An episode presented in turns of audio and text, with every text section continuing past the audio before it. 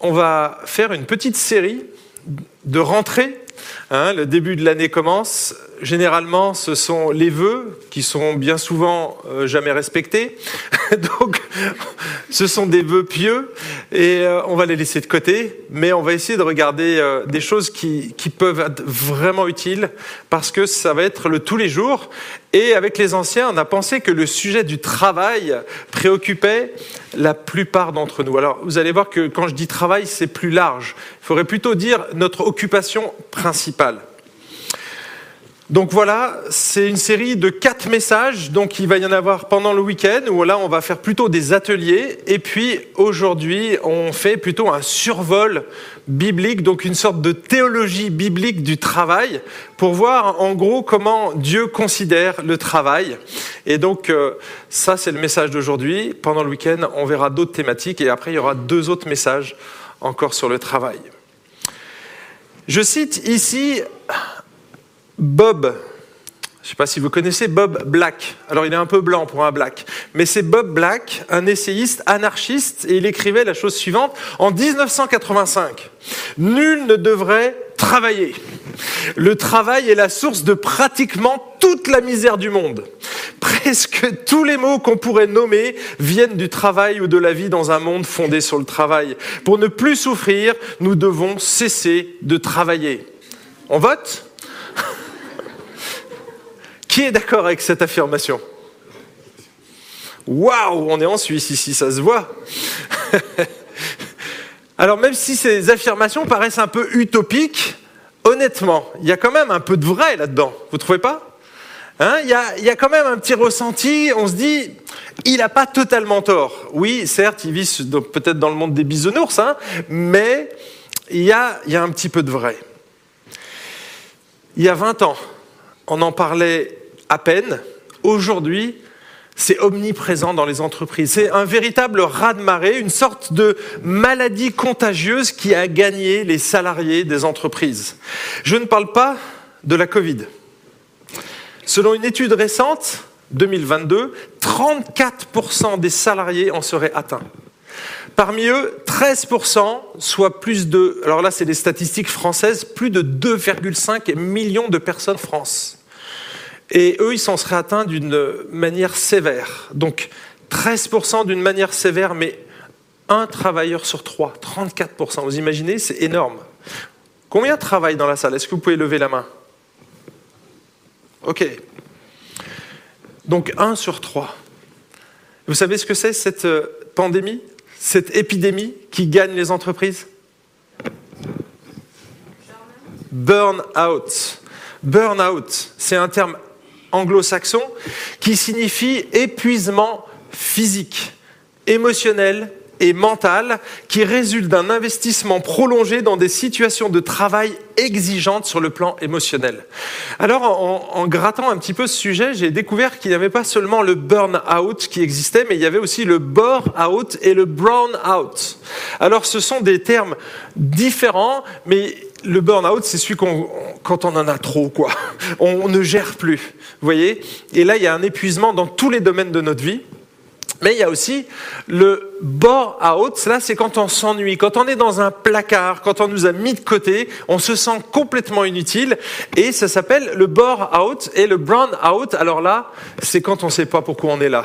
On est complètement inadapté au poste, on fait que des gaffes, et du coup, ben, on se sent euh, vraiment pas à notre place. Et donc il y a ces trois types de out qui existent dans les entreprises. Mais mes amis, si un travailleur sur trois est atteint par un de ces symptômes-là, mais c'est que Bob avait raison. Le travail n'est pas bon pour notre santé. Vous ne trouvez pas? Vous savez que les gens aujourd'hui se suicident sur les lieux de travail. C'est Mathieu Trottin qui nous a parlé d'une personne qui est décédée au pied de son entreprise et il a été porté le, premier secours. Il s'est jeté de trois étages en plein centre-ville de Genève, en plein milieu de la journée, au milieu, dans une journée de travail. Il y a de plus en plus de suicides et on voit que les causes principales semblent liées au milieu et aux conditions professionnelles, donc du stress, de la prise de risque, un manque de considération. Enfin, il y a énormément de facteurs, je ne vais pas rentrer ici dans les détails.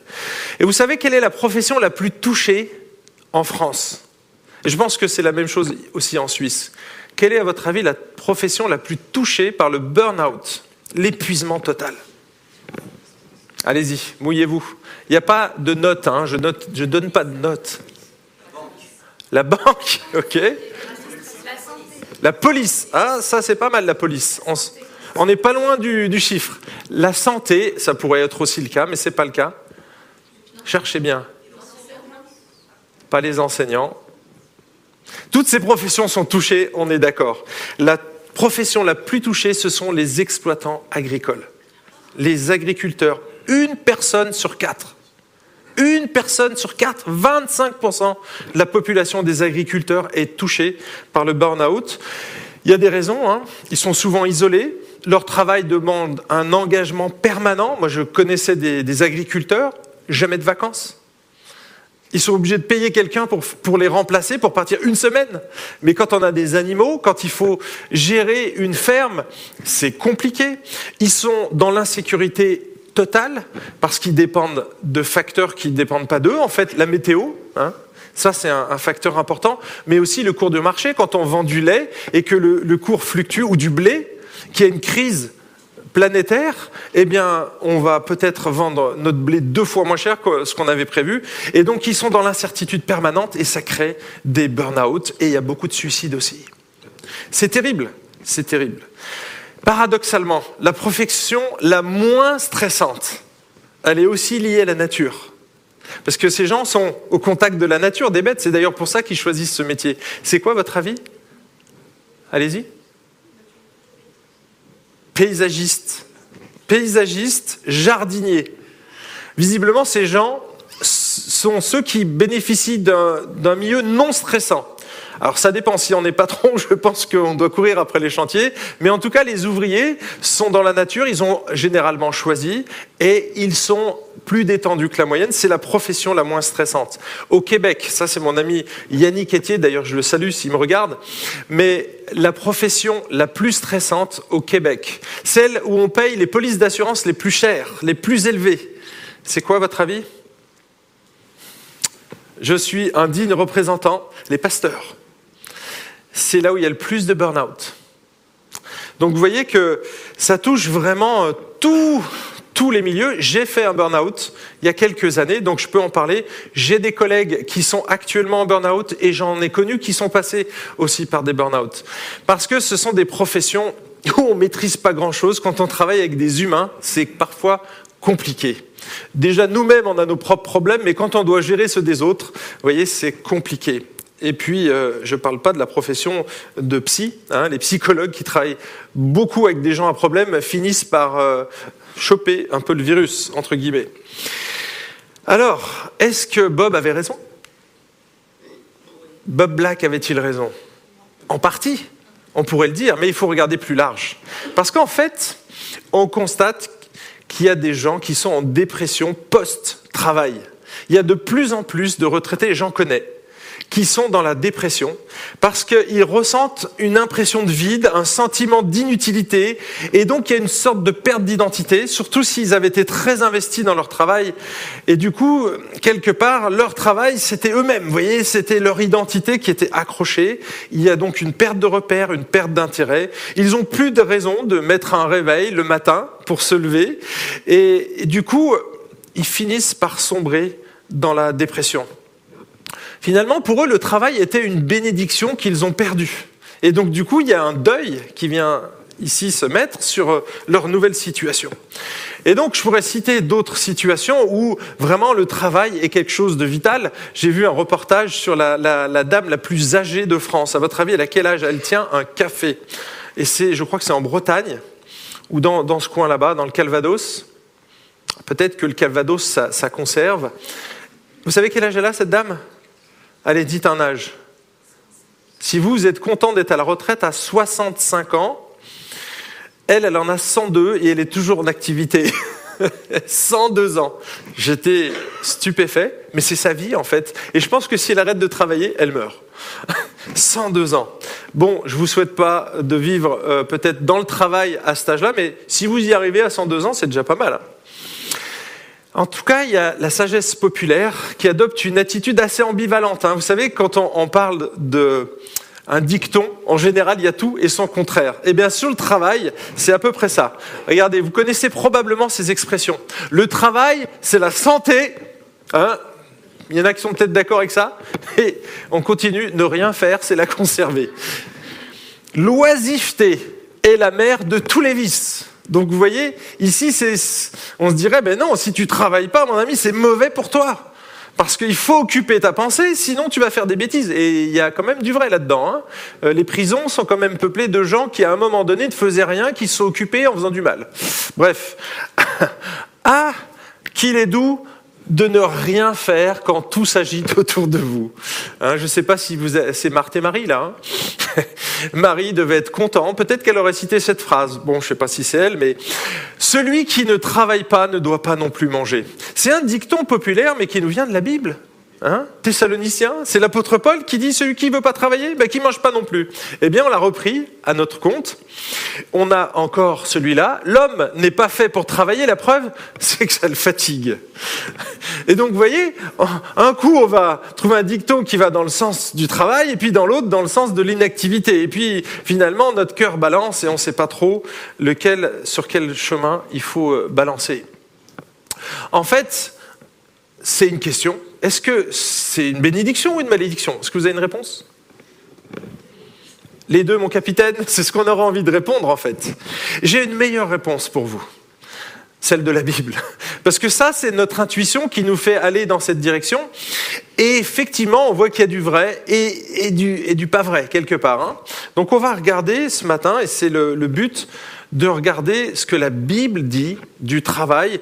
Et j'aimerais que ce soit très concret. Alors ce matin, on, va, on fait un survol, donc c'est un peu plus théorique. Je vais essayer quand même de glisser deux ou trois applications pratiques, en tout cas de donner des illustrations pour que vous puissiez bien saisir le, le travail dans la Bible.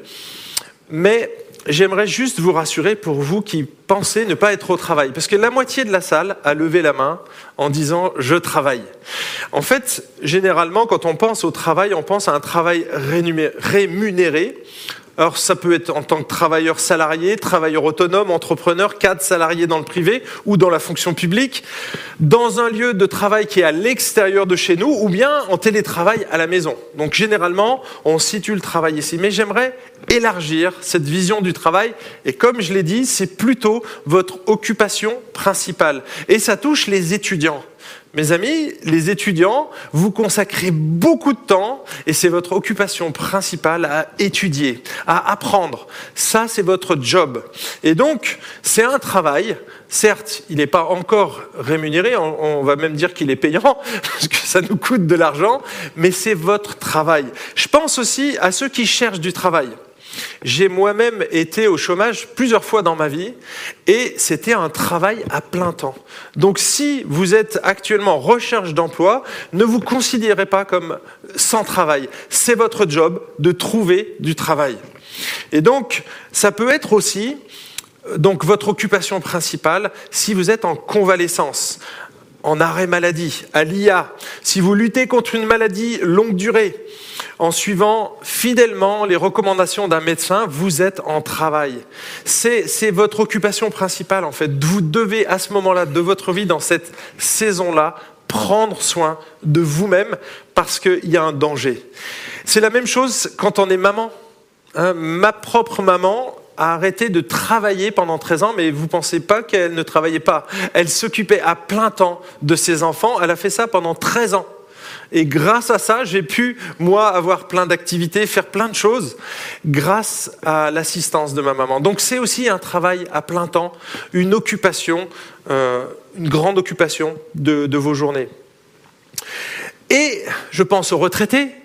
Et euh, bien souvent, euh, les retraités nous disent Mais tu sais, je suis encore plus occupé maintenant que quand je travaillais. c'est peut-être vrai, mais parfois, il y en a qui s'ennuient. La preuve, les statistiques, il y a quand même des gens qui sont dans la dépression parce qu'ils ne font plus rien. En tout cas, si vous êtes retraité, votre occupation principale, c'est peut-être vos petits-enfants. C'est une saison de votre vie où vous avez le privilège de vous occuper, alors je ne sais pas si c'est un privilège, mais en tout cas, de vous occuper de vos enfants et de vos petits-enfants. Et ça, ou alors de, vous investir dans une association ou une œuvre que vous avez à cœur.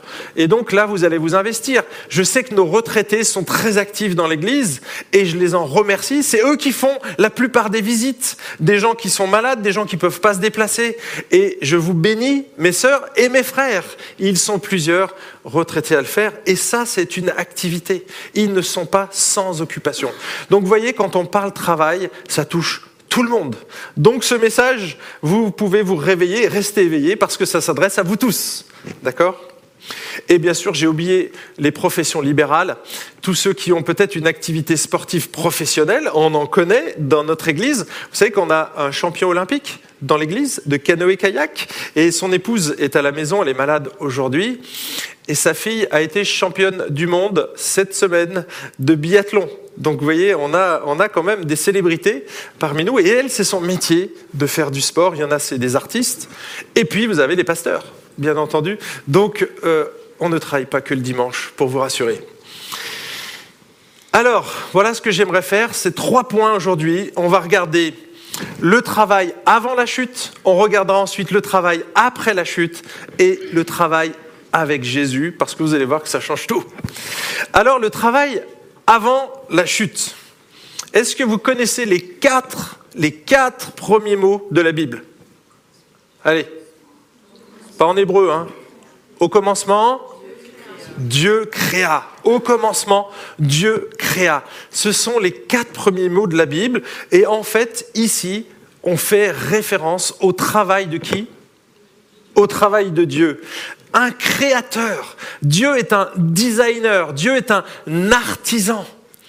Dieu est un ouvrier. Et c'est mon titre de ce premier point. Dieu est le premier ouvrier. Alors ne voyez pas du tout ici dans le terme ouvrier quelque chose de péjoratif. Pourquoi? Parce qu'un ouvrier, c'est quelqu'un qui fait une œuvre, qui fabrique un ouvrage, qui façonne avec ses mains. D'accord? Et la Bible utilise souvent cet euh, anthropomorphisme en disant que Dieu a façonné. Il utilise, la Bible utilise l'image d'un potier en parlant de Dieu. Donc c'est quelqu'un qui façonne avec ses mains et il nous a tirés de la terre. Hein, de la poussière du sol, et il a façonné l'être humain. Donc vous voyez, on utilise cette c'est pas une métaphore, on va dire c'est un anthropomorphisme, donc pour que nous on puisse saisir, mais c'est pour montrer que Dieu, il nous a façonné, il a créé l'univers. Et donc, on peut dire que Dieu est le plus grand designer de l'univers. Et figurez-vous que cette caractéristique de Dieu, elle se retrouve dans la personne de Jésus. Quand Dieu s'incarne, est-ce que Dieu vient, s'assoit sur un trône et donne des ordres au sujet pour qu'il fasse à sa place?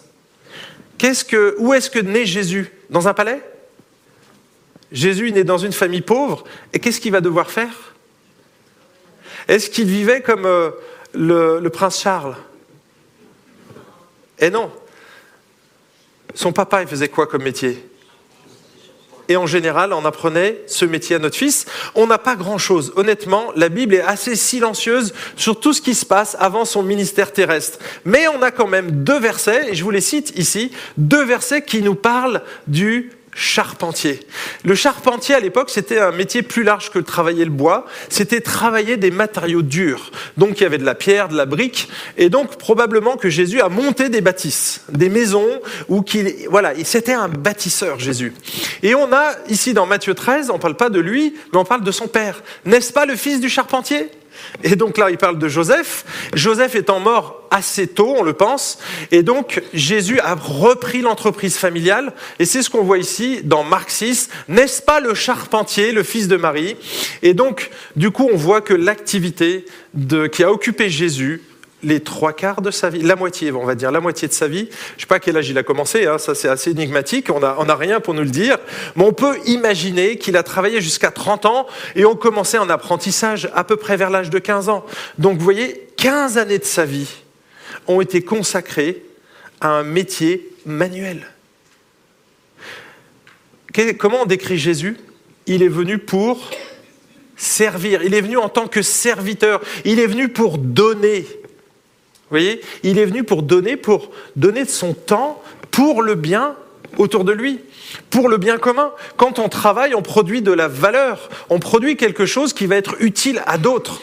Et donc, ce n'est pas du tout péjoratif. Il ne faudrait pas penser que le pasteur, il a un travail plus fructueux, parce que devant Dieu, on est au même niveau, les amis. Et c'est Calvin qui parlait de vocation. Un boulanger est, aussi bien considéré devant Dieu qu'une personne qui annonce l'évangile, enfin, ou, dont c'est le métier. Vous voyez C'est parce qu'il fabrique ses baguettes de pain pour le roi des rois. Et ça, c'est son job. Et il va essayer de faire le meilleur pain. Parce qu'il ne le fait pas forcément pour les gens. Bien sûr qu'il le fait pour les gens, pour qu'ils le mangent, mais il a une motivation qui est supérieure, et ça sera mon troisième point. En tout cas, vous voyez qu'on ne peut pas délaisser le, travail manuel, parce que Dieu lui-même nous a montré un exemple.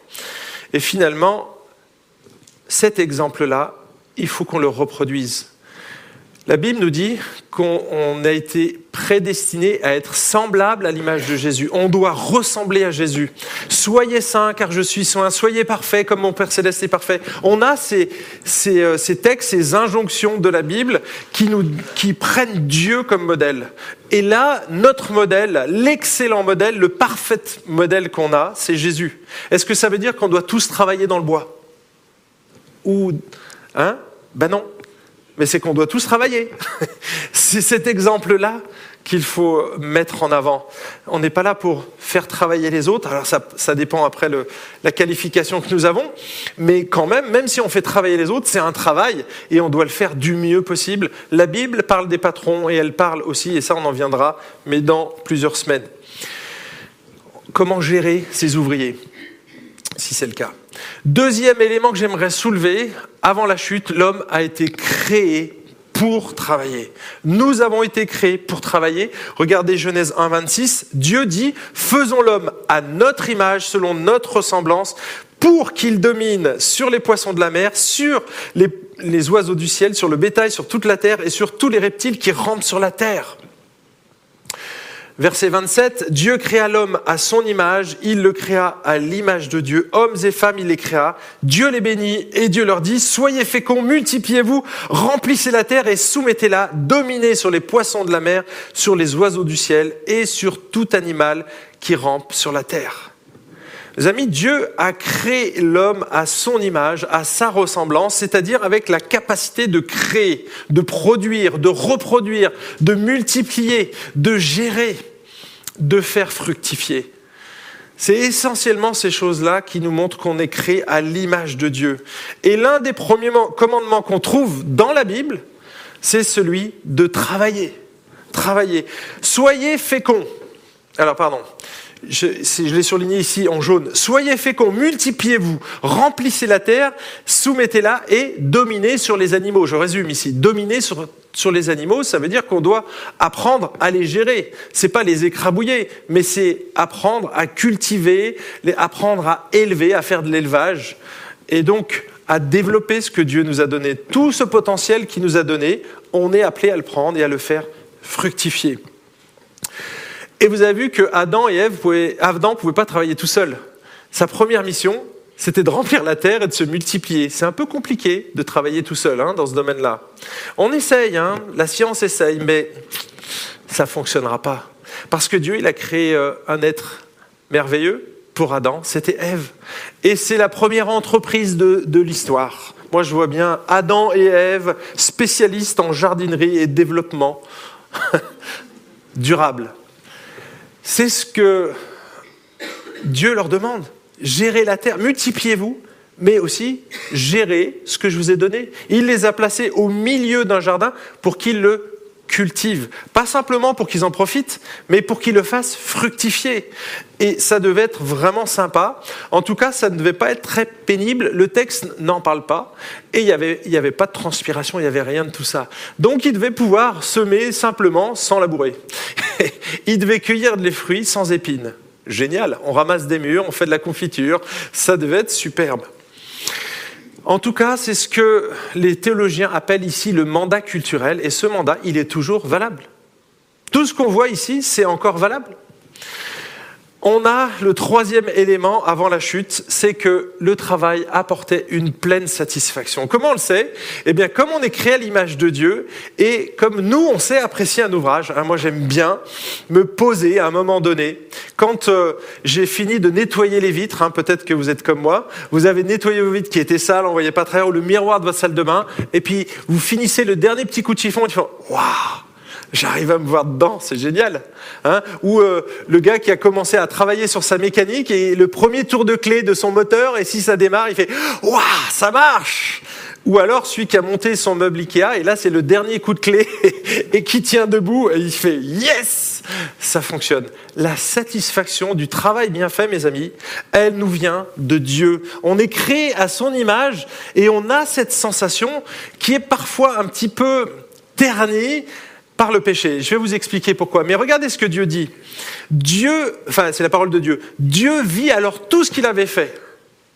Hein, il est au sixième jour, il prend du recul, il regarde tout ce qu'il a fait et il voit que c'était très bon. Il fait waouh, ça en jette. C'est nickel chrome. C'est parfait. Hein. vous utilisez aussi ce terme. Le problème, c'est que nous, quand on regarde notre œuvre, si vous êtes comme moi, votre état de satisfaction, il est corrompu par le péché et on veut que ce soit parfait. Vous avez remarqué hein? On dit ah c'est parfait, mais si tu regardes de près, tu vois que c'est pas parfait. Et ça, c'est le, péché qui est venu s'immiscer là-dedans, et ça va devenir de, le perfectionnisme. Et on va chercher la perfection dans un monde imparfait, mes amis, ça ne se trouve pas. Si vous cherchez l'église parfaite, le pasteur parfait, ça n'existe pas je, tiens à vous rassurer tout de suite, parce que nous, on est après la chute. En tout cas, il y a quand même un sentiment qui est juste ici, c'est qu'on peut avoir le sentiment du travail bien fait. Donc si on a enlevé le, perfectionnisme, qui est un, des fruits du péché, il y a un autre excès, c'est quand on est trop fier. Donc la fierté, elle peut être juste et bonne. Vous pouvez être fier de, de votre ouvrage, de ce que vous avez fait à la fin de votre journée. Ça, c'est une bonne chose. Donc soit vous allez ternir cette fierté par le perfectionnisme, soit par de la vantardise l'excès de fierté n'est pas bon non plus. Vous voyez? Et c'est là où on voit c'est le fruit de la chute. C'est qu'il y a une bonne chose, mais que soit on va d'un côté, soit on va, de l'autre. Et donc finalement, on, peut, on peut fausser cette belle chose qui est le travail bien fait. Je suis satisfait. Je reviendrai sur cet aspect-là tout à l'heure. Le travail avant la chute était agréable et épanouissant. Si vous lisez euh, les deux premiers chapitres de la Genèse, il n'y a absolument rien dans le texte qui pourrait nous dire quelque chose qui était négatif. Donc le travail était gratifiant, intéressant, productif et épanouissant pour Adam et Ève. D'ailleurs, Dieu avait créé tout cet environnement, le Jardin d'Éden, pour Adam et Ève. Et écoutez bien ce que je dis là parce que vous allez pouvoir faire un pont avec votre vie. Le jardin d'Éden était pour Adam et Ève leur foyer, c'est-à-dire le lieu où ils devaient vivre leur union et élever leurs enfants. Mais le jardin d'Éden, c'était aussi leur temple. C'était le lieu où ils rencontraient Dieu. Mais le jardin d'Éden, c'était aussi leur lieu de travail, leur bureau, le lieu où ils s'impliquaient pour faire fructifier leur entreprise. Et vous avez vu, il y avait ils vivaient tout cela de manière totalement harmonieuse. Qu'est-ce qui a provoqué la chute? Eh bien, des divisions et des conflits d'intérêts.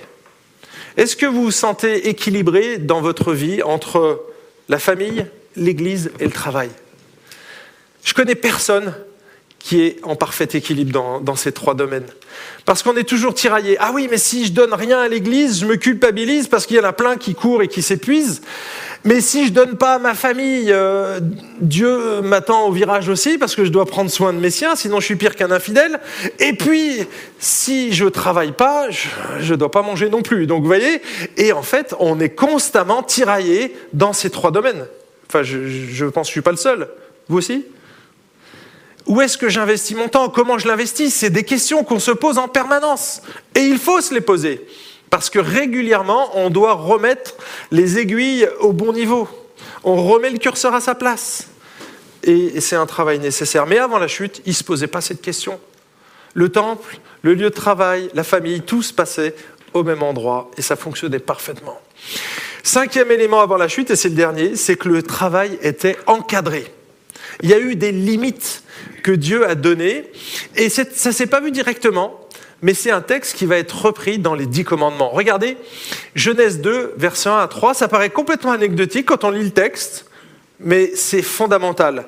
Ainsi furent achevés le ciel et la terre et toute leur armée. Le septième jour, toute l'œuvre que Dieu avait faite était achevée, et il se reposa au septième jour de toute l'œuvre qu'il avait faite. Dieu bénit le septième jour et le sanctifia, car en ce jour, Dieu s'était reposé de toute l'œuvre qu'il avait créée.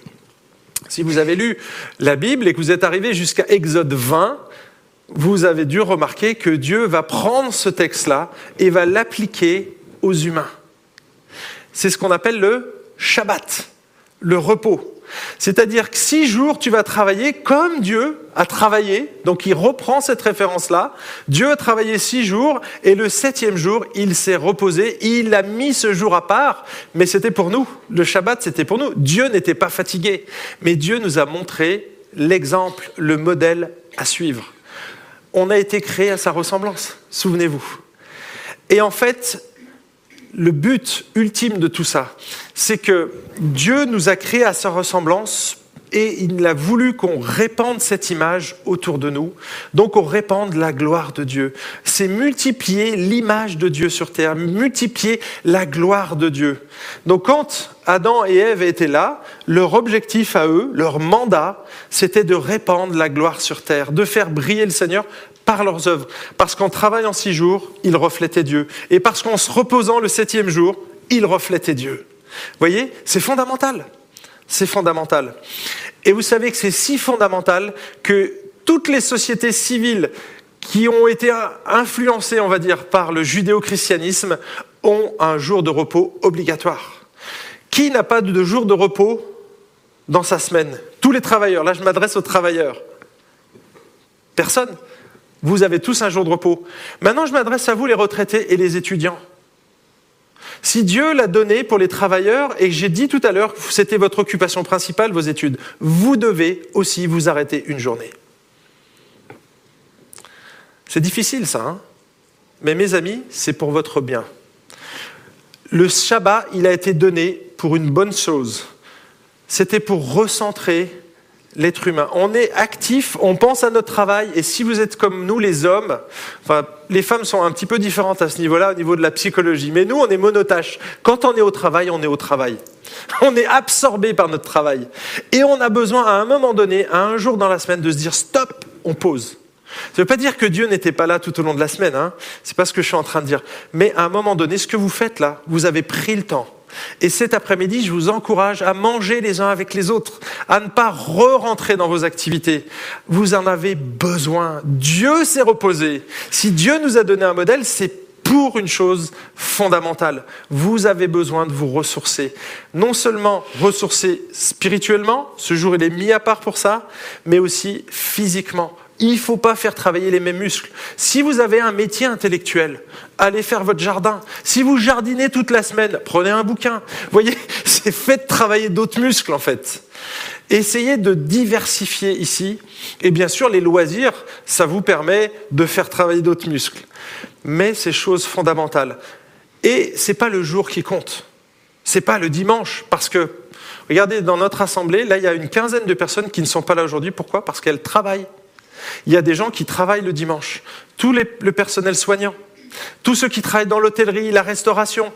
On a aujourd'hui, ben, Anthony, dans l'aviation, on a des métiers qui font que ben, on est obligé de prendre notre jour de congé à un autre moment. Mais ce n'est pas parce qu'il n'est pas là aujourd'hui qu'il ne devra pas prendre son jour de congé. Et moi, je l'encouragerais à le faire. Vous voyez? Parce que c'est fondamental. J'ai un jour de congé aussi, mais pour moi, ce n'est pas le dimanche. Ce matin, à 5 heures, j'étais sur le pont, 6 heures ce matin, moins tôt que d'habitude. J'avais plus d'avance. Bref. En fait, c'est fondamental. Je fais un petit résumé ici. Dans les deux premiers chapitres, Dieu nous a décrit un monde parfait, un environnement parfait, un homme parfait. Et je pense que c'est un peu la maison témoin. Hein, la maison témoin, c'est la maison que tous les promoteurs immobiliers vous, vous mettent devant les yeux. Tout est clean, tout est parfait, la cuisine, tout est rangé, les chambres sont faites, le lit est fait, les petites lumières sont allumées. Vous voyez, c'est la petite maison parfaite. On va péjorativement, je dirais, c'est le monde des bisounours. Hein. On vit sur un petit nuage, tout est, tout est beau. Ça, c'est les deux premiers chapitres qui nous sont donnés. Et ça a bel et bien existé. Le jardin d'Éden, c'est le paradis. D'accord? Donc le paradis a existé sur terre. Mais si vous lisez la Bible, si vous lisez un chapitre plus loin, simplement un chapitre, au chapitre 3, ça se gâte. Ça se gâte. C'est que le monde des bisounours, il va y avoir des nuages. Ils vont plus être sur leurs nuages, mais il va y avoir des nuages qui vont flotter au-dessus de leur tête. Et c'est ce qui va amener la chute. Donc on va lire ici le travail après la chute. Et je me concentre essentiellement ici sur le travail. Et donc ça se situe. Alors, je croyais avoir mis un titre. J'aimerais juste vous poser cette question. Je ne sais pas si j'ai mis l'image. Ah zut. Qui a déjà monté un meuble Ikea? Vous avez monté un meuble Ikea Ok. Qui a monté un meuble Ikea sans suivre les consignes? Est-ce que ça s'est bien passé? Non, moyen. Alors vous, vous comprenez exactement ce qui s'est passé avec Adam et Ève. C'est que Dieu avait donné des consignes et qu'ils ont voulu faire sans lire les consignes.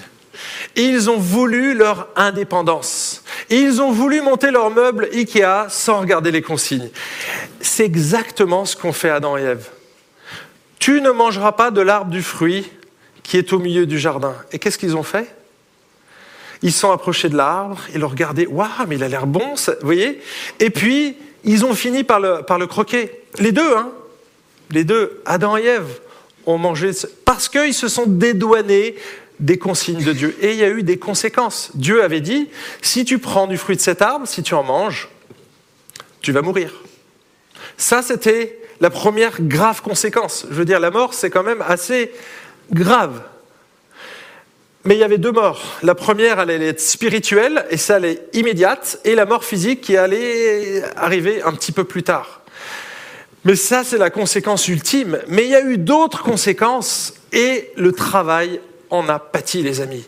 C'est que notre travail, on l'a dit tout à l'heure, qui était génial, épanouissant, fructueux, qui était satisfaisant, eh bien, il va prendre un coup dans l'aile.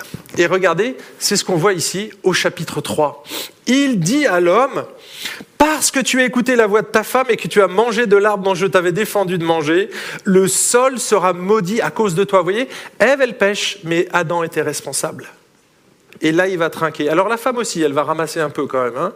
Et je sais que là, il y a eu deux femmes qui ont accouché récemment et elles m'ont dit que ce n'était pas une partie de plaisir. Ça, c'est un des fruits de la chute. Mais ici, le sol est maudit à cause de toi. À cause de la désobéissance d'Adam, le sol est maudit. Qu'est-ce que ça veut dire que le sol est maudit? Eh bien qu'il est beaucoup moins fertile qu'avant. Beaucoup moins fertile qu'avant. Et c'est pour ça qu'il va devoir cultiver, mais avec peine. Regardez la suite. C'est avec peine que tu en tireras ta nourriture tous les jours de ta vie. Il te produira des chardons et des broussailles et tu mangeras l'herbe de la campagne. C'est à la sueur de ton visage que tu mangeras du pain jusqu'à ce que tu retournes dans le sol d'où tu as été pris, car tu es poussière et tu retourneras à la poussière. Il lui rappelle ici la promesse. Tu vas retourner à la poussière. T'aurais pas dû. Donc on n'a pas été créé pour mourir et c'est pour ça que mes amis, quand on songe à la mort, ça nous attriste. On n'est pas préparé pour ça. Parce que dans notre ADN, au moment de la création, Dieu nous a créés pour la vie éternelle, pour qu'on soit en permanence en relation avec lui et la chute a tout brisé. Elle a tout brisé. Et donc, le travail devient pénible. Le sol est maudit. Et vous avez vu que le travail ici est au cœur du jugement de Dieu. Hein. C'est une des occupations principales de l'être humain. Eh bien, elle est affectée par le péché, par la chute et la désobéissance d'Adam et Ève. En fait, ça va être plus dur de se lever le matin, mais aussi plus dur de cultiver la terre parce que le sol est maudit. Hein, vous voyez, à chaque fois, il dit peine, sueur. Honnêtement, quand on transpire, c'est qu'on a dépensé de l'énergie. On ne transpire pas comme ça. Alors bien sûr, ça peut être la chaleur, mais la chaleur, c'est de l'énergie. Et donc, quand on, fait un travail, on va transpirer. On va mouiller le maillot.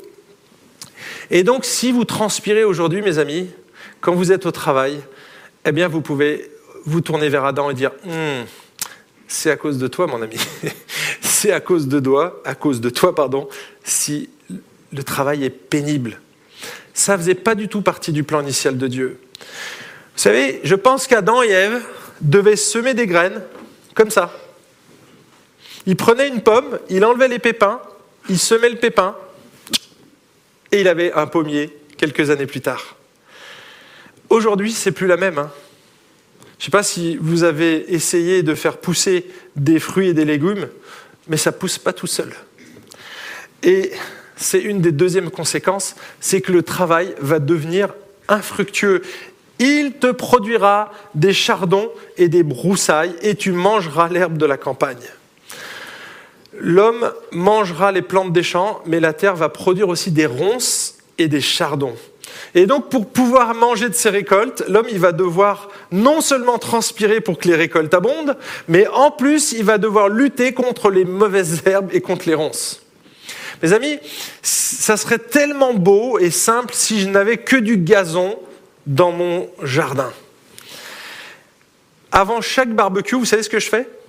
Je prends une bêche et puis je vais voir tous ces petits chardons. Parce que quand on marche pieds nus, hein, souvent c'est en été les barbecues, et donc euh, on est en petites sandalettes ou, ou pieds nus, ça nous arrive d'être pieds nus. Et quand on marche là-dessus, c'est jouissif. Et donc, qu'est-ce que je fais? Je prends ma bêche et j'essaye d'arracher le chardon. La différence entre l'herbe et le chardon, c'est que les racines de l'herbe, c'est à peu près 5 à 10 cm. Le chardon, c'est 30 à 40. Donc, pour arriver à choper la racine d'un chardon, il faut déjà aller creuser profondément. Et bien souvent, ce que je fais, c'est que j'enlève 25 cm et il reste 5 petits centimètres suffisants pour qu'il repousse. Et donc, je suis constamment en train de bêcher mes petits chardons et, d'essayer de les arracher, et j'y arrive pas toujours. C'est frustrant aussi depuis, depuis euh, ce temps-là. Cet été, j'ai planté un petit arbuste. Vous savez ce que c'est? Un basilic. Et je l'ai soigné, mon petit basilic. J'ai gratté la terre, je lui ai mis du terreau frais, je l'ai arrosé, je l'ai bichonné, je l'ai chouchouté pendant plusieurs jours. Et il a commencé à avoir des feuilles à peu près comme ça.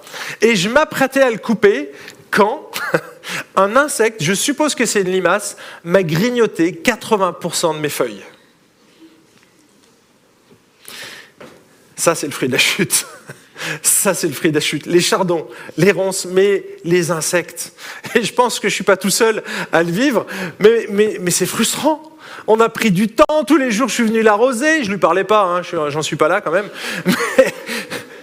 Mais, honnêtement, c'est frustrant. Et ça m'est arrivé avec d'autres choses. Nos petites mirabelles, les cerises, les... on maîtrise pas en fait. Il y a des choses qui nous échappent. Il y a des petits vers qui sont venus se mettre, pas des vers, mais c'est des, pucerons qui sont venus se mettre sur les feuilles, sur les rosiers. Et puis, bah, mes cerisiers, pareil. Ils ont cloqué, les feuilles ont cloqué. J'ai eu 12 cerises sur un gros cerisier. Vous, vous imaginez, c'est pas grand chose. C'est frustrant depuis la chute. Et regardez ce que dit l'Ecclésiaste Alors il était peut-être un petit peu pessimiste, hein, mais à la fin de sa vie, il fait le constat de son effort. Et voilà ce qu'il dit, j'ai réfléchi à tout ce que mes mains avaient entrepris. Hein, vous voyez, donc là, c'est vraiment euh, quelqu'un qui travaillait à la peine que j'avais eue pour le faire. Et j'ai constaté que tout n'est que fumée et revient à poursuivre le vent. Il n'y a aucun avantage à retirer de ce qu'on fait sous le soleil. Je ne sais pas s'il a écrit ce texte juste après avoir voulu récolter son basilic. Mais c'est probablement le cas. Franchement, j'étais dans cette attitude lorsque j'ai vu ce basilic. Alors par la grâce de Dieu, on arrive quand même à avoir du basilic, mais il va falloir euh, prendre les choses en main. Traiter, enlever les petites limaces qui traînent, enfin voyez, parce qu'on est dans un monde déchu, les amis. Ça, c'est notre réalité on est dans ce monde-là. Et vous savez, euh, si je suis réaliste, moi, chaque fois que je prêche, j'aime prêcher, j'aime enseigner la parole de Dieu, et je fais de mon mieux. Je travaille dur pour ça. Cette semaine, pour que vous puissiez avoir un plat consistant et digérable, hein, que vous vous endormiez pas au milieu de la, prédication, je vais chercher des illustrations, des images, des applications. Ça prend du temps tout ça. Je vais lire des commentaires, je vais lire des articles dans les journaux, dans, des articles chrétiens aussi. Je vais également chercher des statistiques, c'est ce que j'ai fait cette semaine. Et puis, ensuite, il faut que je rédige, donc ça me prend du temps. Mais vous savez ce qui se passe Tous les dimanches soirs, il m'arrive exactement la même chose. Tu n'aurais pas dû dire 14 fois le terme mes amis. Tu n'aurais pas dû utiliser cette illustration, tu aurais pu trouver une meilleure image. À chaque fois, j'ai ce sentiment. Il y a un côté satisfaisant. Je me dis, waouh, j'ai prêché la parole de Dieu, c'était génial. J'ai eu des encouragements, pas toujours, mais quand j'ai des encouragements, ça me fait du bien. Et quand j'arrive le dimanche soir, avant de m'endormir, ça revient dans ma tête. Et vous voyez, il y a ce sentiment ambivalent qui est là en permanence. Ça, c'est ma réalité, je ne sais pas si c'est la vôtre, mais mes amis, il ne faut pas s'arrêter à ça. Ça, c'est ce qu'on ressent. Ça, c'est ce qui vient dans nos pensées. Il s'est passé quelque chose à la croix de Golgotha il y a 2000 ans. Quelque chose d'extraordinaire, un miracle. Non pas que Dieu a changé notre monde déchu en paradis, hein, ni que les ouvriers les patrons sont devenus des anges, ou que les chardons ne poussent plus dans le jardin des pasteurs. Non, non, non, c'est pas ce qui s'est passé à la croix de Golgotha. Dieu n'est pas venu modifier notre environnement, mais il est venu changer le cœur. Il est venu changer le cœur des chrétiens. Et, chers amis, ça c'est volontaire, ça change radicalement notre façon, notre façon de voir le travail, notre vision du travail. Et c'est pourquoi j'ai intitulé ce troisième point, le travail avec Jésus. Vous êtes encore avec moi? Quelques minutes. Un chrétien, c'est un homme, une femme, un enfant qui a saisi l'évangile de la grâce et qui entretient une relation vivante et authentique avec Jésus. Est-ce que vous êtes d'accord avec ça? Mhm. J'en ai vu une qui a fait ça. Tout le monde est d'accord avec ça? En fait, c'est miraculeux la vie chrétienne. Si vous essayez de mettre en pratique la Bible sans le Saint-Esprit, les amis, c'est voué à l'échec voué à l'échec. Parce que c'est Dieu qui nous donne le vouloir et le faire. Et c'est le Saint-Esprit en nous qui nous donne cette capacité d'obéir et cette capacité de saisir les promesses de Dieu.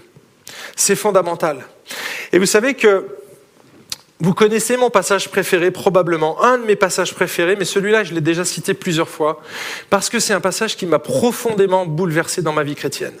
J'étais converti, mais ce texte à un moment donné dans ma vie, a bouleversé ma façon de voir Dieu, ma façon de voir la vie, tout simplement. Vous connaissez ce texte? 2 Corinthiens 5, versets 14 à 15. Et en fait, ce texte, je l'ai lu à un moment donné dans ma vie qui était assez dramatique. Je venais de rompre mes fiançailles. Pas avec Sandrine, avec une autre. Avant elle, j'ai fréquenté une fille chrétienne, engagée, qui aimait le Seigneur, et à un moment donné, j'ai dû rompre. Je ne donne pas les détails ici, mais j'ai dû rompre. Donc c'est un moment très difficile. Hein. Les sentiments amoureux, ça nous prend les tripes, Et ça nous mine quand euh, on avait forgé un espoir, quand on avait imaginé des choses. J'avais mon voyage euh, de noces qui était déjà payé. Enfin, vous imaginez des trucs. Les, les invitations étaient prêtes à partir. Et j'ai dit stop. J'ai dit stop. Pour des bonnes raisons. Mais voilà le texte que j'ai lu un matin, alors que j'étais en train de faire mes abdos, je me souviens très bien de cette scène, j'étais en train de faire des exercices physiques, c'est bon quand on a des frustrations, ça libère la pression. Et donc je lisais ce texte. Je connais par cœur, mais je ne veux pas rater une goutte parce que c'est la parole de Dieu. Car l'amour du Christ nous étreint. Ça te prend les tripes, tu vois, ça t'étreint. Nous qui avons discerné ceci, un seul est mort pour tous donc tous sont morts.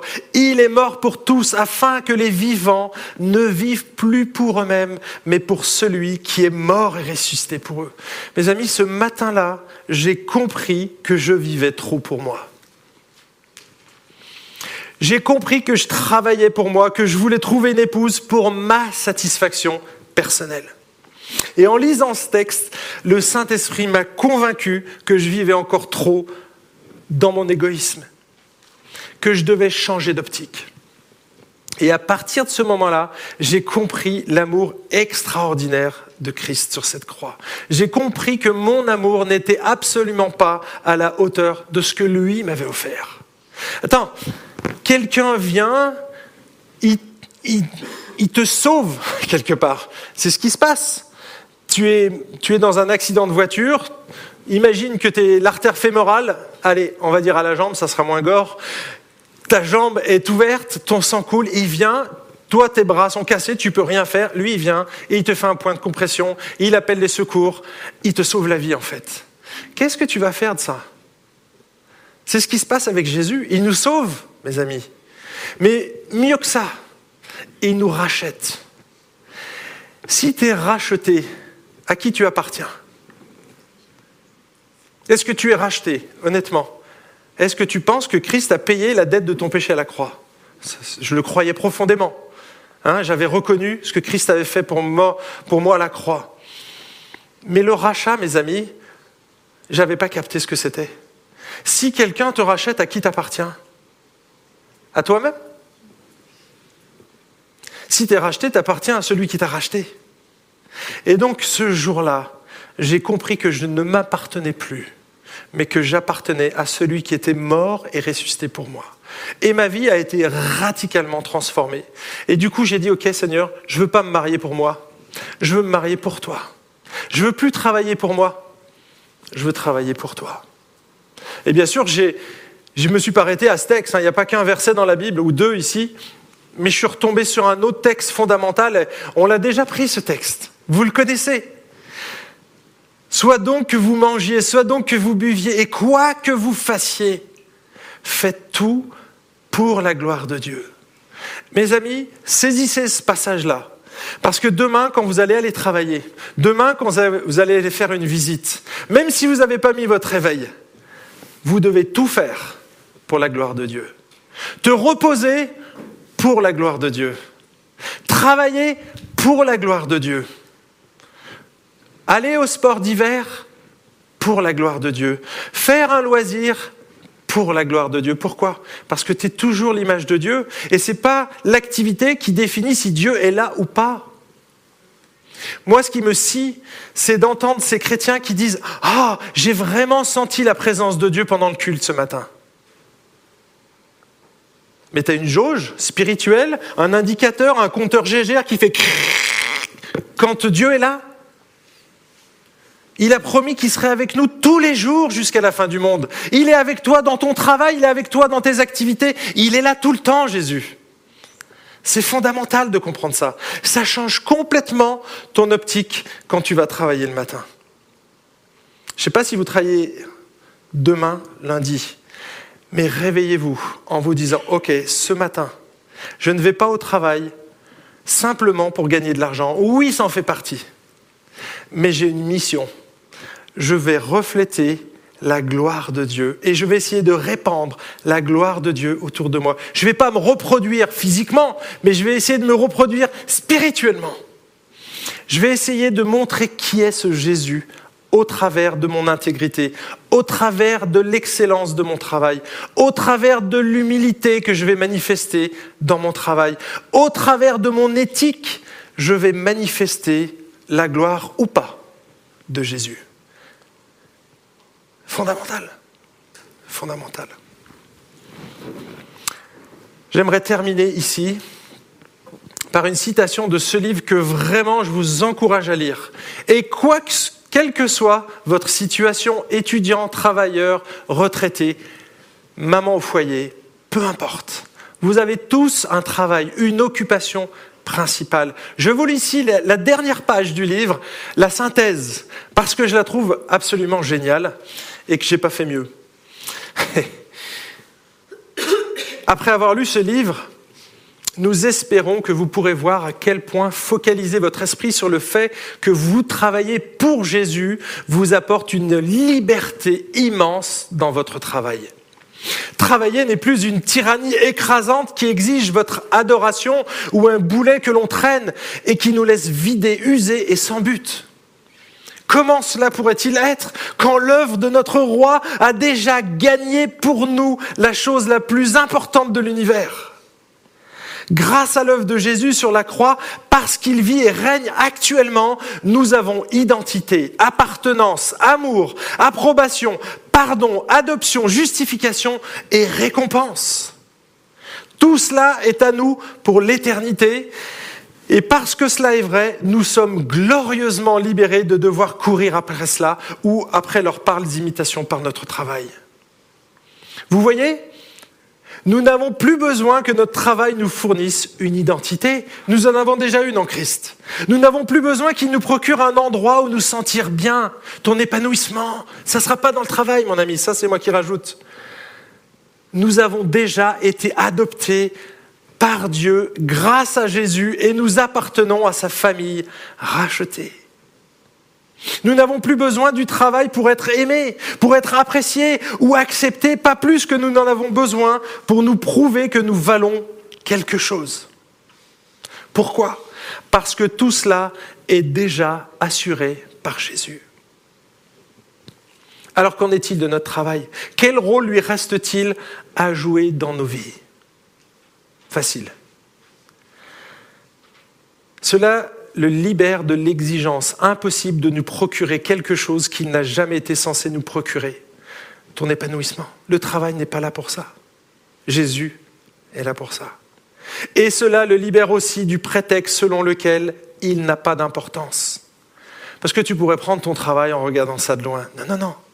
Il a de l'importance, son travail. Tu travailles pour qui? Et nous sommes libres de vivre en servant joyeusement et sincèrement notre roi. Et j'arrête ici le message.